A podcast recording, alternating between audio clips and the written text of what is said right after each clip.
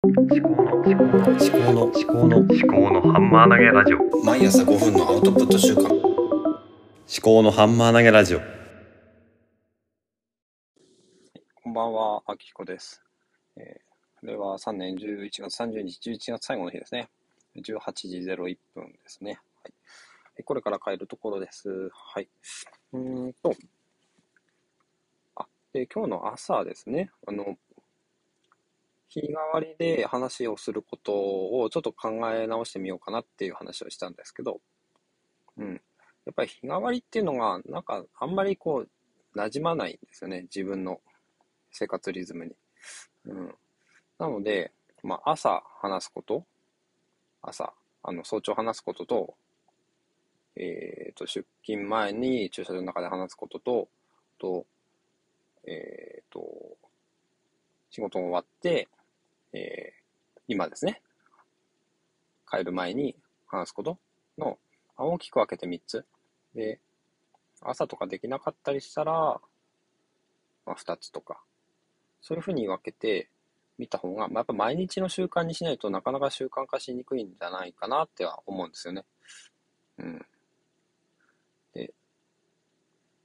まあ、とりあえず、そんなに、あの、質とかを気にしないで、いろいろ試してみて、それで自分に合うものを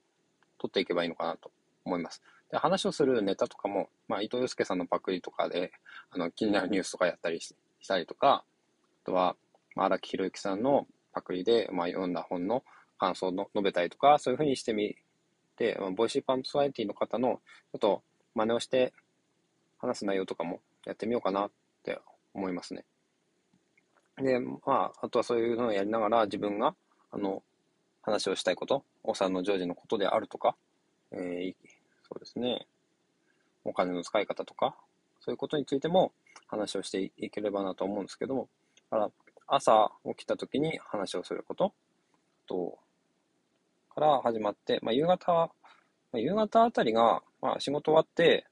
あの自宅に帰る前の時間帯なんで、まあ、やっぱその時間帯によって心の動きとかもだいぶ違うと思うんですよね。で、あとは、まあ、夕方こうやって、まあ、6時くらいに話をして、まあ、5分くらいですね。話をして、で、すぐ帰るっていうことで、まあ、自宅に帰る前のルーティンにして、家に帰る時間もコントロールしていきたいなと。えっと、っていうのがですね、あの、何も、うんと、こういうルーティンがないとですね、私意外と職場に残りがちなんですよね。何にも仕事。まあ、あの、残業命令が出てなくても、ちょっと少し残務整理で残ってたりとかすることが結構あったんですよね。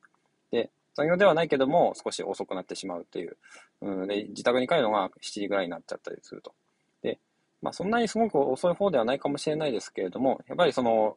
5時半ぐらいに仕事終わって、さっさと帰ればもっと早く家に着けるわけですよね。で、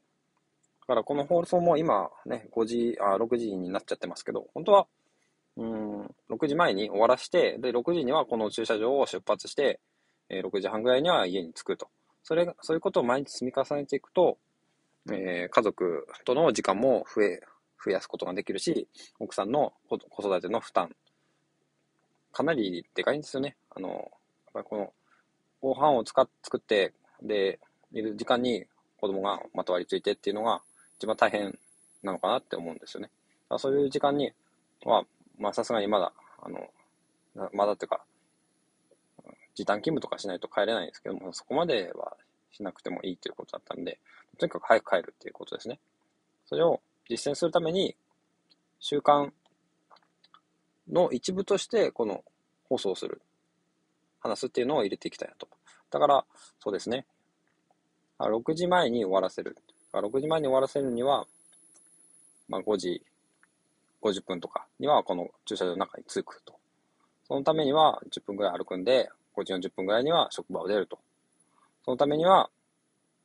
というふうに逆算して、で仕事が終わったら、あの、片付けをして、まあ、翌日の仕事の段取りとかも、ちゃんと、うん時間から逆算して、5分くらいで、逆算して、5分間で明日の段取りをやるとかね。そういうことをしていきたい。だから、その、やっぱ細かい時間割をやっぱ想定していくってことが、実際の行動につながるんじゃないかなと思うんですね。やっぱり全てはやっ自分の人生どういうふうに生きるかっていうことのために逆算して生きていかないといつ死ぬかわかんないんで、悔いなく生きていきたいと思うわけですね。